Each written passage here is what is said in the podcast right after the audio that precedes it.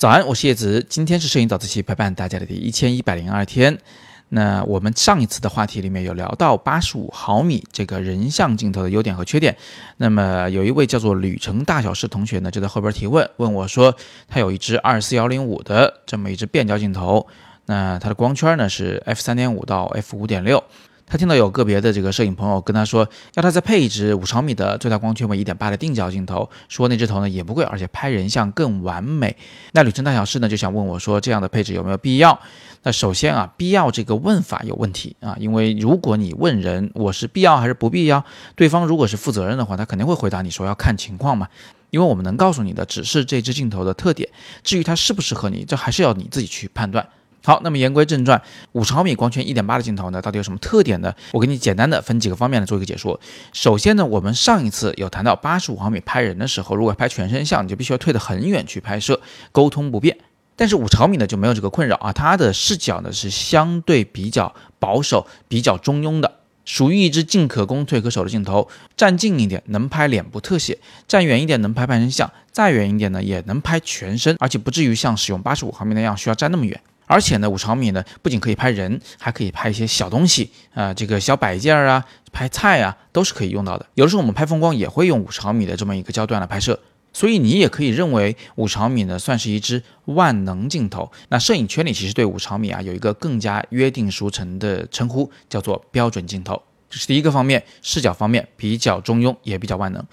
第二个方面，五十毫米镜头的立体透视效果，也就是近大远小的这个效果呢，跟人眼看上去非常类似，这使得它呢没有广角镜头那样大的冲击力，也没有长焦镜头那么猎奇，它有的纯粹的就是一种叙事感，是一种很朴实的、呃不花哨的、不华丽的一种叙事感，它很擅长用来讲故事。他善于让照片的观赏者呢，把注意力集中到故事本身上来，人物本身上来，而不是分心在那些花哨的画面效果上。所以我们会说呢，五十毫米的透视效果啊，是一个非常适合于叙事的、很接近人眼的效果的镜头。那么第三个方面，五十毫米一点八呢，它毕竟有一个一点八的大光圈嘛，它比起你原来那个镜头最大三点五的光圈呢，是大了不少的。这个大光圈啊，它有助于你在暗光条件下拍照。因为单位时间内进入镜头的光变得更多了，所以呢，你就可以把感光度放得更低一点，把快门速度调得更高一点。而这两者呢，都是对拍人像非常有帮助的。感光度更低，画面噪点更少，皮肤呢显得更好一点，不会毛毛躁躁的。而你使用更快的快门速度拍照呢，有助于去抓拍人物的动态。也不容易因为手抖而拍出模糊的照片来。第四个方面的优点啊，是因为它有一个大光圈，而且这个焦距还不是广角的焦距，所以呢，用五十毫米一点八拍照的时候，很容易获得一个小小的景深啊。这一点呢，和八十五毫米的那个镜头有点类似。它虽然没有八十五毫米那么夸张，但是它的这种小景深效果呢，也是非常明显的。那很小的景深可以用来干嘛呢？比如说我们拍一个人的时候，如果他是站在一堆人堆里面，你会发现他的背景的人物呢会很模糊。我们就把主角从人堆里摘出来了。那如果你是像我一样喜欢使用前景来拍照的人，你会发现，当我们对焦在人物的眼睛上的时候，离镜头特别近的这些事物呢，就会变得非常的模糊。而这种模糊呢，可以带来一种非常柔软和浪漫的感觉。比如说呢，我今天给你秀的这张照片，哎，你看到那个人物的头上方有一些那个粉粉的模糊的东西，那就是离我镜头很近的那些气球被模糊掉以后的样子。只不过呢，这张照片是我用胶片来拍摄的，但它的效果、它的原理跟数码照片并没有什么两样。那除了虚化背景和前景以外呢，如果你用五十毫米一点八这么大的光圈去拍摄一个人脸部的特写的话，你会发现呢，诶，他这只眼睛是清楚的同时，那只眼睛就会模糊，耳朵就更模糊了。也就是说，他在拍特写照片的时候也会非常的柔软，非常的浪漫。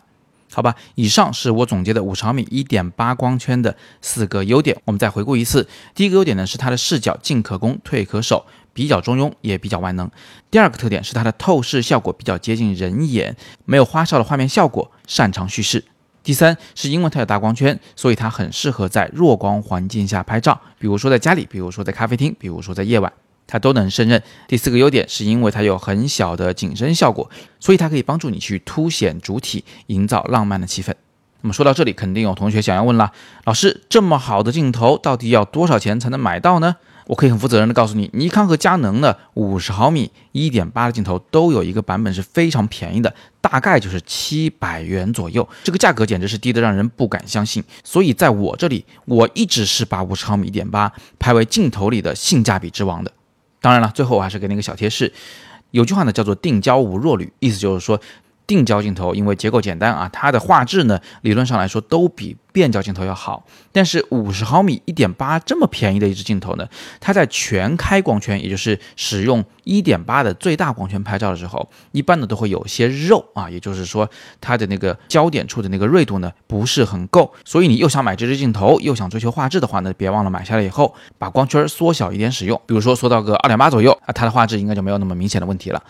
好，那以上就是对旅程大小事的同学的问题的回答。相信你听完以后呢，心里应该是有谱了。那这根本就不是有没有必要去买的问题，这是买到就是赚到的问题。那如果你也对今天我说到的这四个镜头的优点感兴趣的话呢，那不妨现在就去下单。拍出好照片以后，别忘了发到我们的群里。顺便呢，还没有入群的同学可以加我的个人微信 k a t o y e z i。加我的时候发送“影友入群”，我就会把你拉到我们的摄影早自习的微信群中。今天是摄影早自习陪伴大家的第一千一百零二天，我是叶子，每天早上六点半，微信公众号“摄影早自习”，